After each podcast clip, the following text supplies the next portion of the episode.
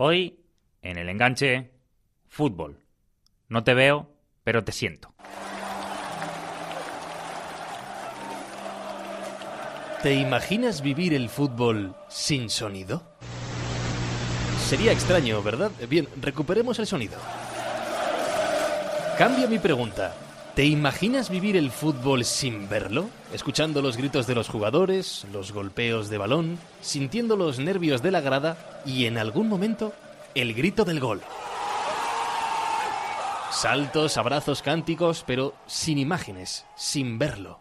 ¿Se puede disfrutar del fútbol así? La respuesta es rotunda. Sí. Vale, la pelota para que la cantes. Sonajero. Vale.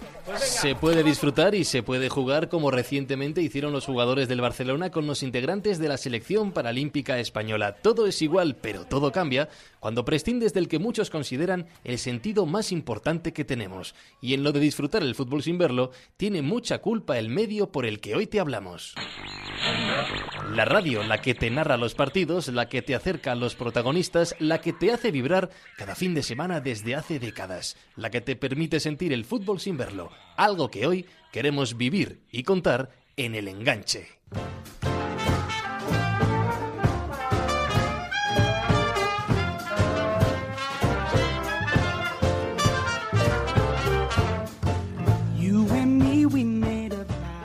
Pero aquí estamos cada lunes, cada semana, en Spain Media Radio, el enganche, uno de tantos podcasts que te ofrece esta casa a través de sus aplicaciones móviles, de su página web, de iVoox y de iTunes, con José David López y con un servidor, Fran Izuzquiza. José David, ¿cómo estás? Muy buenas, encantado una semana más de estar en el enganche. Es un poco repetitivo decir que tenemos un historión, pero de verdad que esto de vivir el fútbol sin sonido, como tú decías, esto de vivir el fútbol sin verlo, nos lleva un montón de, dudas, Frank. Probablemente no exista un, sentido eh, más necesario que la vista, porque aunque se antoja difícil imaginar la pérdida de cualquiera de ellos, yo creo que la falta de visibilidad imposibilita más que ningún otro y la vida al final se convierte en un reto diario.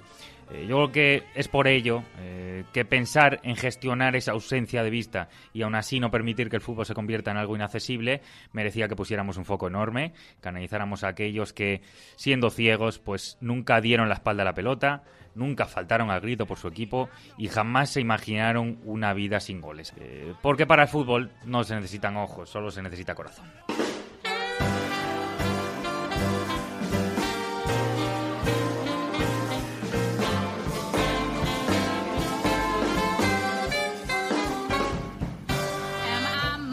Y desde luego poca gente le echa más corazón al fútbol que quien está representado por nuestro siguiente protagonista. El fútbol español ha estado presente en los Juegos Paralímpicos de Río 2016 mediante la selección española de fútbol 5 para ciegos. Los nuestros consiguieron la clasificación después de que Rusia quedase eliminada por los escándalos de dopaje previos a los Juegos que todos conocimos y con ello se cumplió el sueño de Adolfo Acosta, el capitán de nuestra selección, de participar en sus terceros Juegos tras Atenas y Londres. Adolfo Acosta, ¿cómo estás? Bienvenido al enganche.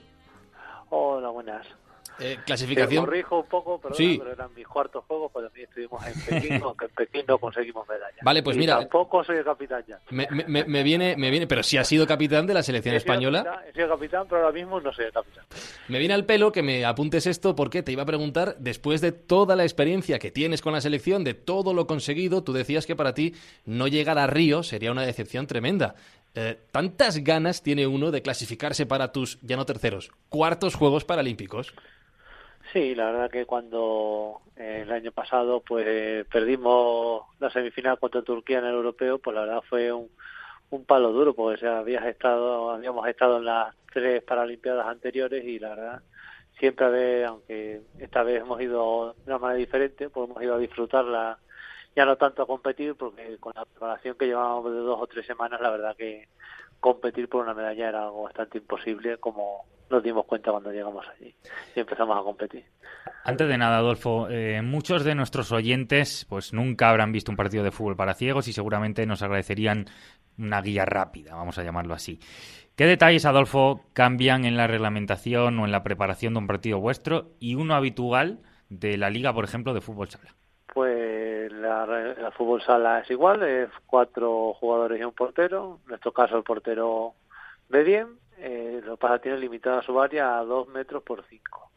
Luego tenemos un balón sonoro, tenemos vallas en los laterales para que el balón no salga y sea un juego más fluido y luego pues tenemos que hablar diciendo voy cuando vamos a disputar el balón y luego aparte de eso pues luego el entrenador y el segundo portero o el guía de o alguien que actúe de guía se pone detrás de la otra portería para dirigirte en el ataque y el entrenador pues te dirige en el centro del campo. Adolfo, eh, yo hace unos años pude hacer un reportaje que, que por si alguno tiene ganas de verlo está en la web del enganche.es eh, en la parte de reportajes fútbol para ciegos. Es un reportaje que, que hablé con Vicente el Chapi, supongo que le conocerás, jugador estrella. de equipo. Eh, jugador estrella un montón de años en esta selección. Eh, pasé un día entero con vosotros en la concentración. Eh, aluciné, la verdad, que viendo la preparación y, sobre todo me asombró mucho que contarais que en vuestra práctica pues hay selecciones que hacen trampas, incluso aprovechando esa mínima visión de un futbolista sobre el resto o no colocándose bien el antifaz que lleváis.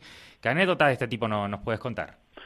Pues hay, hay varias anécdotas. Hay jugadores que, por ejemplo, un jugador, no voy a decir el país por no meter jaleo, pero un jugador que vino a un torneo aquí a Madrid y un jugador que no conocíamos de nada y en ese torneo quedó máximo goleador, ganó su equipo el torneo y metió metía goles pues de todas las maneras, metía goles controlando de primera, pegando de primera, cosas constantes. Luego el próximo torneo ya le pusieron mejor los parches y demás, pues ese jugador jugaba poco y cuando salía pues se perdía por el campo, se chocaba con las vallas y nada del jugador que había sido unos meses antes. Madre mía. Eh, Adolfo, voy a repasar un poco tu palmarés y el de la selección española. Ya me da un poco de miedo viendo lo de los terceros y cuartos Juegos Olímpicos. Eh, me, corriges, ¿eh? Me corriges sin ningún problema. Vale. Eh, encontramos, por ejemplo, dos medallas de bronce en Atenas y Londres. ¿Correcto? Sí, correcto. Medallas en campeonatos del mundo. También habéis sido campeones de Europa. Y con este palmarés ¿Tú crees que se os da el reconocimiento y el seguimiento que merecéis ante tantos premios? No, no se nos reconoce ni se nos da el seguimiento, pero es algo a lo que estamos acostumbrados desde que practicamos este deporte. No es algo novedoso para nosotros, pues estar un poco en el anonimato y pues luego solo salir por la tele cuando hay Juegos Paralímpicos. El resto, los otros tres años restantes, pues estamos ahí en la sombra de vez en cuando alguna entrevista y rara vez alguna imágenes en televisión. Todo esto eh, es un sueño, seguramente, pero, pero también peleas como uno más cada día, Adolfo, en este sentido. ¿Cómo es tu vida si dejamos el fútbol a un lado?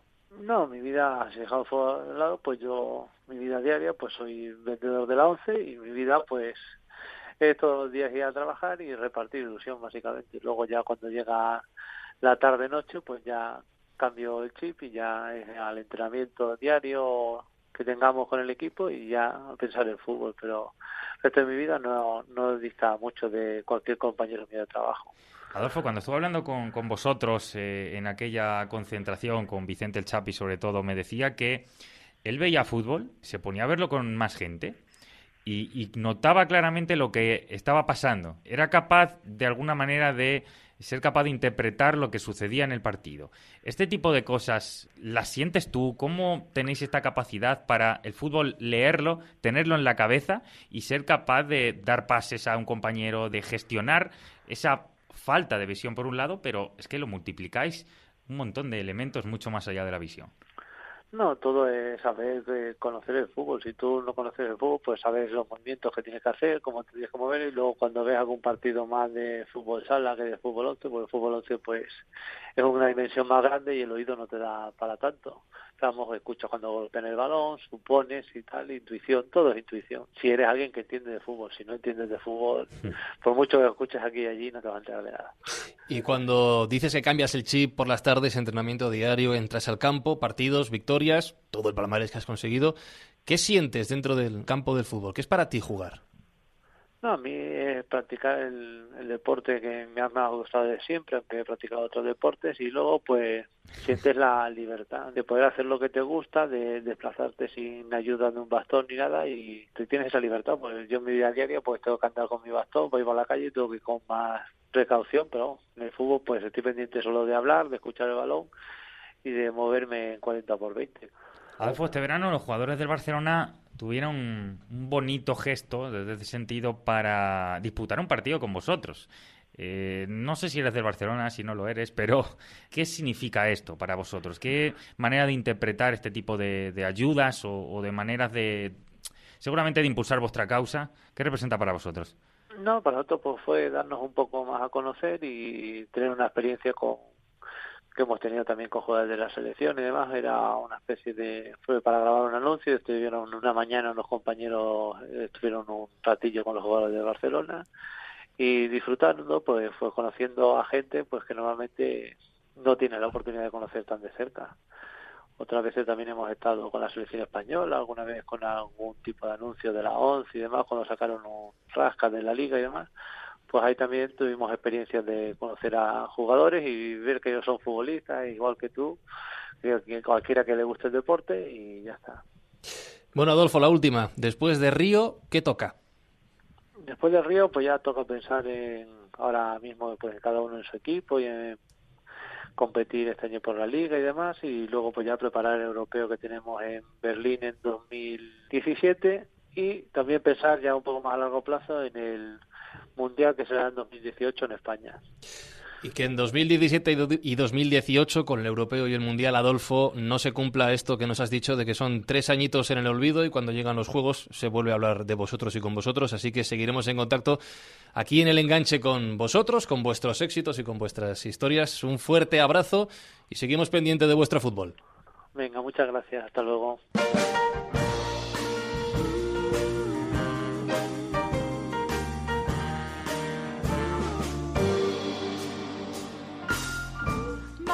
Del campo a la grada, para conocer a Miguel Machado, quien tuvo la oportunidad este verano de vivir la Eurocopa 2016 en primera persona gracias a un proyecto de Iberdrola llamado La Otra Selección. En él se unían a 23 personas, cada una con una historia y una forma única de vivir el fútbol. La historia de Miguel es que es posiblemente, ahora me lo dirá él, el hincha más famoso del Granada y que además, como podéis sospechar, es ciego. Hola Miguel, ¿cómo estás? Bienvenido. Muy buenas tardes y muchas gracias. Eh, gracias a ti por estar a ti y lo primero que me imagino que muchos están preguntando y que además decía antes José David es, oye, ¿se puede vivir el fútbol, se puede ver un partido siendo ciego? ¿Esto es posible? Se puede sentir, ¿no? Que es lo que decía la primera foto que salió mía en los periódicos, ¿no? No veo pero te siento. Entonces es lo que yo muchas veces animo a que haga la gente, ¿no? Es una forma diferente de verlo sin ver el fútbol. Miguel, antes de conocer a, fondo tu historia, ¿perdiste la vista durante tu vida o, naciste ya eh, siendo ciego? Nací ciego. ¿Eso crees que mm, de cara a, tu vida y sobre todo a, de alguna manera vincularlo con el fútbol, crees que hubiera sido más fácil o te hubiera permitido hacer más cosas o, cómo interpretas tú eh, que, que hayas nacido ya ciego? Yo creo que es más fácil así, ¿no? O sea, cuando una persona, por ejemplo, pierde la vista, mm, sufre más que si ya nace sin ella, ¿no? Yo nunca he visto, entonces realmente no sé lo que es ver. Y en el sentido del fútbol, pues, hombre, hay veces que lo añoro, ¿no? Vamos, no lo añoro porque nunca lo he tenido, repito, pero veces que digo, si yo pudiera ver un gol, un, cosas así. Pero de todas maneras, yo, como siempre digo, soy feliz tal y como vivo. Miguel, ¿te interesaste eh, alguna vez por jugar a fútbol para ciegos o, buscar tu amor por la pelota un poco en esa línea? He estado jugando un tiempo al, fútbol para ciegos, sí, la verdad que es un deporte bonito, está muy bien y a mí como el deporte en líneas generales me gusta bastante, el fútbol me, el tiempo que estuve me lo disfruté bastante, la verdad. Y sin embargo, ahora te hemos conocido por estar en todos los partidos del Granada, por haber ido a la selección, pero ¿cómo comienzas a interesarte por ir a los partidos? Mi hermano. Mi hermano Pepe, el, el artífice de todo esto. Y bueno, él es el que empezó a llevarme ¿no? a los partidos de segunda vez. Él iba un poquito antes que yo, pero empezó él a llevarme a los partidos. Miguel, vente que te va a gustar. Y bueno, al principio no estábamos en las peñas de animación. Yo me aburría un poco, pero sí de escuchar a la gente que animaba, pues decía, ostras, tío, qué ambiente más chulo, ¿no? Y ya pues conocimos también al presidente de, la Peña Los Malayerba, que es la que actualmente estamos mi hermano, mi padre y yo, y él nos acogió con los brazos abiertos y, y allí pues obviamente el ambiente es completamente diferente, ¿no? A estar sentado en otro, en otro sector de la grava. Eh, Miguel, ¿y qué significa para ti tu hermano Pepe? Siempre, y yo lo digo siempre que en este punto de las entrevistas se habla de mi hermano, me emociono, no lo puedo evitar porque mi hermano para mí es algo tan grande como mi ojo, ¿no? Decir, mi hermano es la persona que en ocasiones me cuenta los partidos, cuando a lo mejor no estoy animando entre canción y canción, pues me cuenta a lo mejor media jugada o lo que quede de esa jugada, ¿no? a lo mejor ha marcado algún gol el Granada, ¿no? Y en el medio tiempo le digo, oye, Pepe, ¿cómo ha sido el gol? Y me dice, ah, pues el gol ha sido de esta manera o de esta otra. Y bueno, también en la vida, ¿no? En el deporte, porque mm, yo soy, somos deportistas, mi hermano y yo, y él es mi guía, y entonces él me ayuda mucho, ¿no? Pepe, hijo mío, te pone por las nubes. Sí, bueno. Bienvenido al enganche, ¿cómo no creo estás? Que sea tanto. Sin embargo, tú eres los ojos sobre el campo, y imagino que también fuera de él, de tu hermano Miguel. ¿Qué, ¿Qué, es para ti vivir el fútbol junto con tu hermano? Hombre, pues para mí es algo muy grande. El poder contarle a él lo que juega en los jugadores, lo que pasa dentro del campo y también fuera, porque como Miguel dice, nosotros no vivimos el fútbol o sea, no solo de fútbol, sino que vivimos la previa, vivimos el día antes, la hora antes del partido. Lo vivimos con mucha intensidad y con mucha ganas. Pepe, ¿cómo podemos describir un poco esta dinámica que tenéis de eh, el ritual de cada día de partido? Eh, ¿Cómo os organizáis? ¿Cómo os juntáis? Eh, ¿En qué le tienes que ayudar a tu hermano? ¿Cómo él te describe las sensaciones que tiene? Guíame un poquito. ¿Cómo es ese ritual de, de la familia para ver los partidos de Granada? Bueno, pues cada vez que hay un partido la casa se revoluciona por completo, porque al fútbol vamos mi padre, Miguel y yo, y la casa se revoluciona. Vamos a poner un supuesto caso que el Granada juega a las 8. Muy buen horario, no estamos acostumbrados a jugar en buenos horarios, pero nos acostumbramos. Y al estadio siempre hay que llegar dos horas antes del partido. O sea, si el partido es a las 8, a las 6 porque hay que ir dando ambiente a los alrededores del estadio, con las camisetas, con las bufandas, con las banderas, con su bastón. Miguel siempre, siempre, haga la temperatura que haga en el estadio, se quita la camiseta. Y bueno, y en algunos recibimientos, para pues recibir al autobús también está sin camiseta y todo. Miguel, ¿cómo es eso de, más allá de no tener camiseta, que lo cual me parece una manera de expresión más de todo lo que sientes y, y, del nervio, la energía que tienes por dentro, ¿cómo nace eso de no veo, pero te siento? Eso fue Pepe. En el primer partido de, de la Eurocopa, llevamos a Francia pintura de cara y se le ocurre la brillante idea de oye, amiga, ¿ves qué frase te podría pintar en el pecho? Pero, tío, tú estás loco. No, que te quedaría muy bien, venga, va. Digo, mira, vale. A ver, y pensando en dos, dice, ostras, no veo, pero te siento. Digo, me encanta, me encanta la frase. Y así fue. Me pintó la frase y ya durante los partidos de la Eurocopa se convirtió en una tradición, ¿no? Esa frase. Dices, Miguel, que te emocionas eh, cuando piensas en tu hermano y en todo lo que hace por ti, pero hay un momento este verano que sé que fue especialmente emotivo y además prometiste llorar si pasaba que era conocer a tu ídolo, que es Nolito. ¿Tuviste la oportunidad de estar con él? Cuéntanos cómo fue ese momento y qué sentiste. Pues sí, lo cumplí. Lloré. Lloré y bastante. No, sí, yo soy así. A mí, yo pienso que los hombres también lloramos, ¿eh? Yo... No y, y, quien no llore, que levante la mano. Claro. Eh, ahí, efectivamente. Y que se vea por aquí por la radio. la verdad que fue una experiencia chulísima. Muy bonita. Yo no me la esperaba. Lo hicieron de manera que yo me llevé una sorpresa increíble que solo sabía que íbamos a la isla de Re a conocer a la selección, pero nada de que Nolito se iba a acercar a mí, se iba a acordar de mi nombre, de que me dio en su tiempo la camiseta del Granada y me iba a dar la suya. Yo eso ni lo sospechaba, yo que iba, que va, que va, que va, que va, no, yo no sospechaba nada. Y bueno, mi hermano como siempre que su hermano mm, le apetece algo, quiere conocer a alguien, remueve Roma con Santiago, pues así lo hice esta vez también, ¿no? Y la verdad que fue una experiencia muy bonita, fue algo increíble. Has mencionado, Miguel, a la radio, que ahora José David te preguntará con algún tema relacionado con ello, pero mmm, supongo que para ti la radio será muy importante a la hora de seguir el fútbol, ¿o me equivoco? Yo cuando oigo un partido, cuando el Granada juega afuera, porque cuando el Granada juega en los Cármenes, la verdad es que no puedo oírlo, porque en la zona donde yo me pongo, ¿quién puede oír la radio? Vamos, no podría, ¿no? Entonces, cuando juega el Granada afuera, sí que es verdad que me gusta ponerme la radio. Porque, obviamente, como ahí nadie ve el fútbol, soy uno más. Entonces, lo que hago es que en la radio mmm, me entero mucho más de la jugada, de cómo va el partido. Me entero bastante mejor que por la tele. Miguel Pepe, mira, os cuento una historia bastante rápida. Mira, Walter Lobotrico es un hincha de, San Lorenzo de Almagro, también es ciego en Argentina. Estuve con él hace unos años, el día que jugaba su equipo, imaginaros, ¿eh? Contextualizarlo el día que jugaba su equipo la final de la Copa Libertadores, es decir, como si fuera la final de la Champions, ¿vale? Eh, yo conocía ya su historia hace un tiempo, me fui allí con él, era clave, la verdad, como bien decimos en la radio, durante los partidos, y él me decía que incluso era capaz de intuir cuando iban a salir los jugadores al estadio. Sabéis que en Argentina, evidentemente, esto es como un ritual y ahí verdaderamente sí que se nota algo especial. En los equipos argentinos la salida al estadio es uno de los momentos álgidos del partido.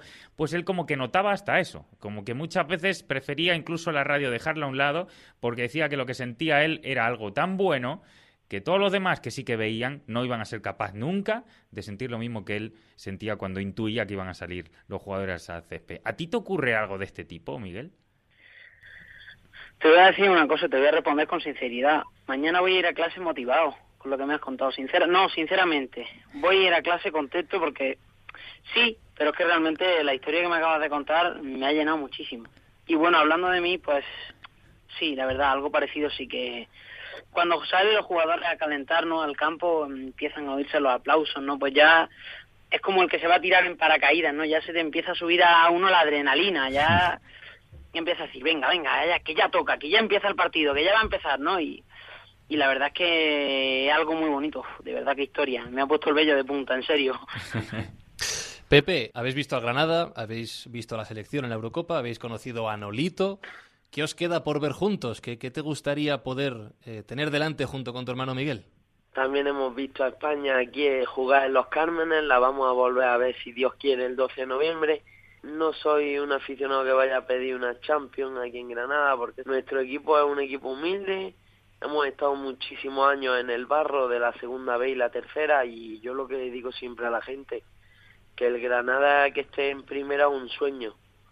Entonces yo seguí viviendo este sueño muchos años más, eh, quizá pasar menos, menos angustia a final de temporada, sino llegar un poquito más tranquilo a final de temporada ojalá algún día se llegue a Europa League o a Champions, sería que si eso pasa sería ya algo muy grande y para la ciudad sería algo increíble, vamos. Y que vosotros lo veáis, Pepe. Un fuerte abrazo, gracias. Muchas gracias, un abrazo. Y Miguel, te copio, ¿vale? El lema, no te vemos porque estás lejos, en Granada y nosotros en Madrid, pero sentimos contigo el fútbol, así que un fuerte abrazo, nos ha encantado conocerte y seguimos en contacto. Muchísimas gracias igualmente, de verdad, un placer.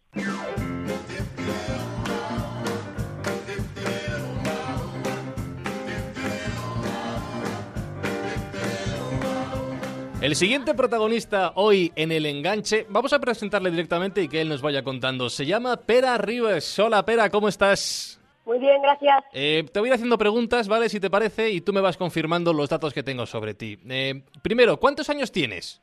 Tengo 10 años y al 24 de noviembre haré los 11. 10 para 11, vale. ¿De qué equipo eres?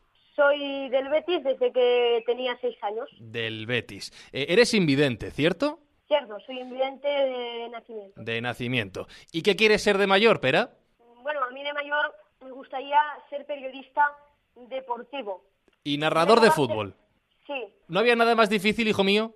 Bueno, eh, o sea, a mí me gusta mucho esto del, periodismo. Espera, y teniendo en cuenta que quieres ser narrador de fútbol, que lo tienes muy claro, que sabes cuál tiene que ser tu camino, ¿tú de verdad te lo has pensado bien? Sí, muchas veces me lo he pensado y yo quiero ser periodista deportivo, que puede ser que al final no, pero ahora mismo me gustaría muchísimo. Vale, pues hemos entrado en este camino. Tú quieres ser periodista deportivo, quieres ser narrador de fútbol y vamos a por ello. Pera, eh, ¿cómo decides que quieres ser de mayor periodista deportivo?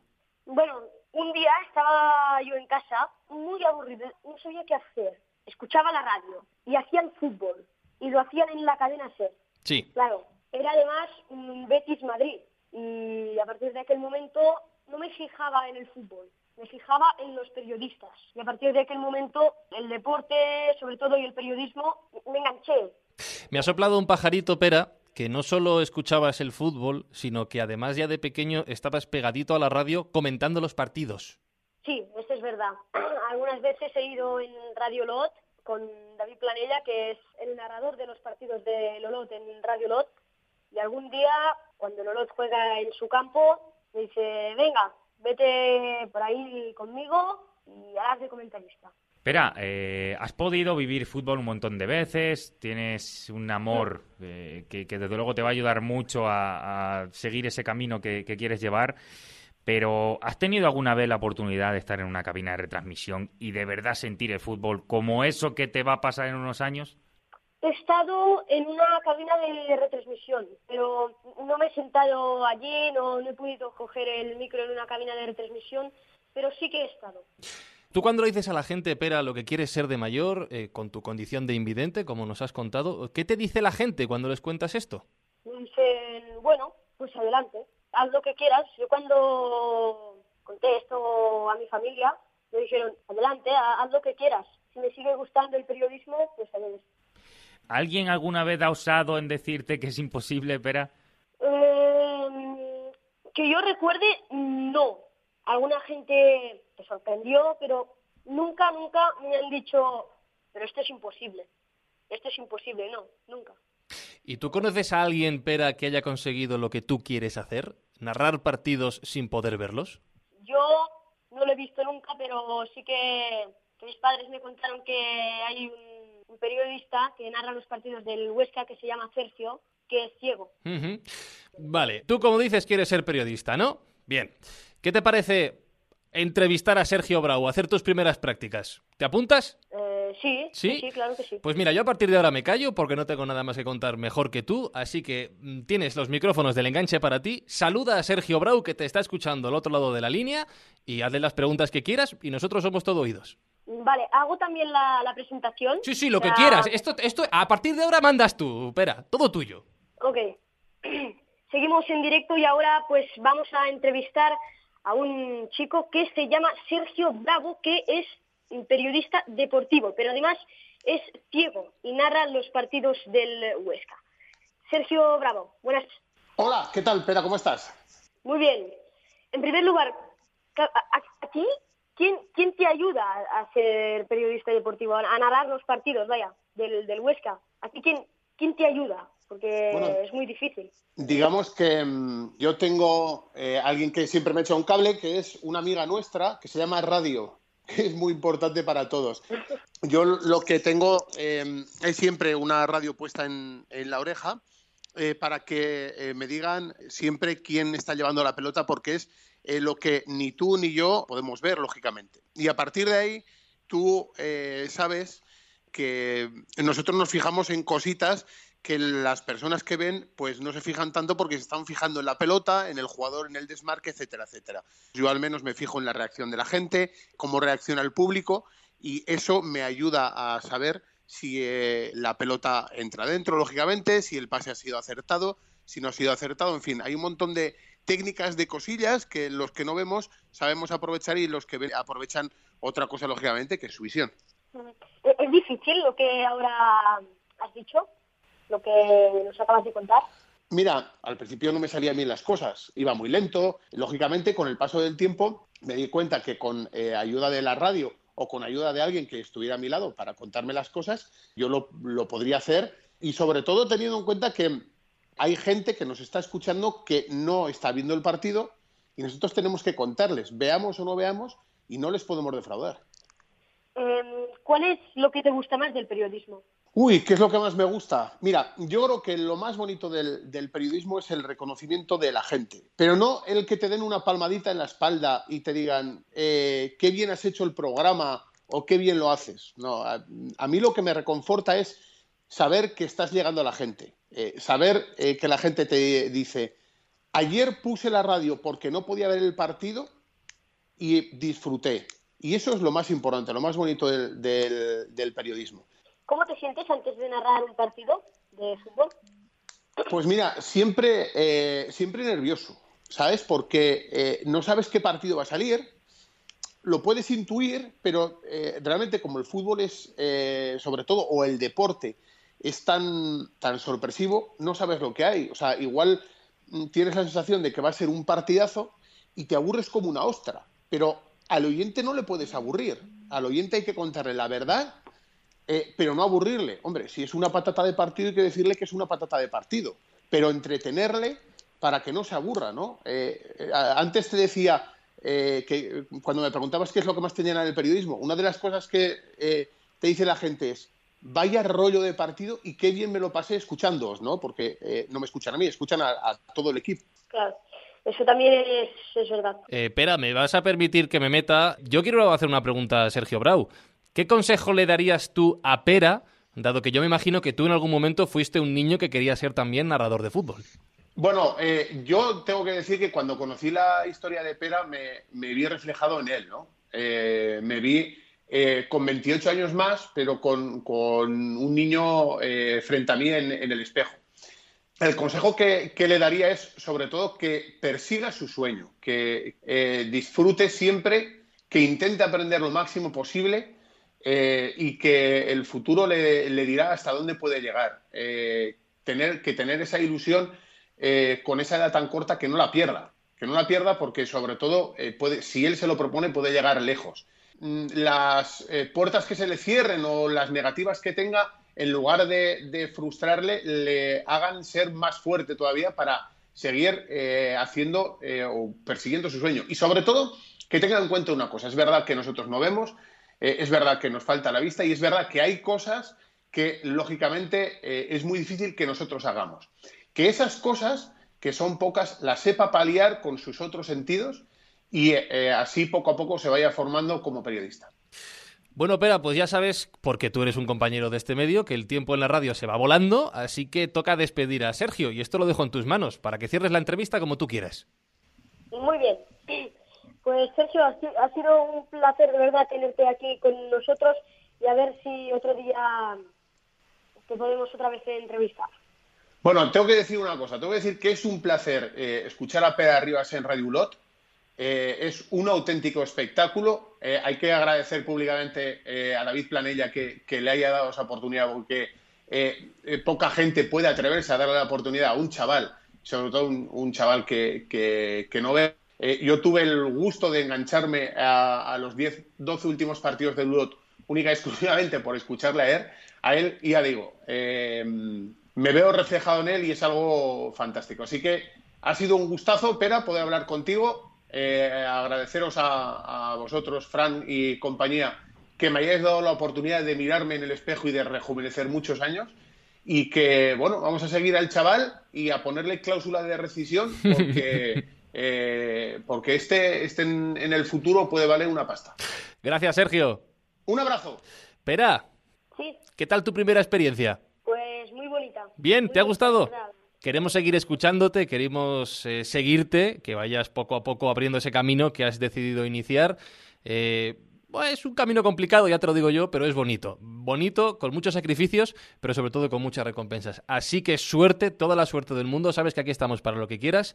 Un fuerte abrazo a ti, también a tu mamá Antonia, y seguimos hablando, ¿vale? Muchas gracias a vosotros.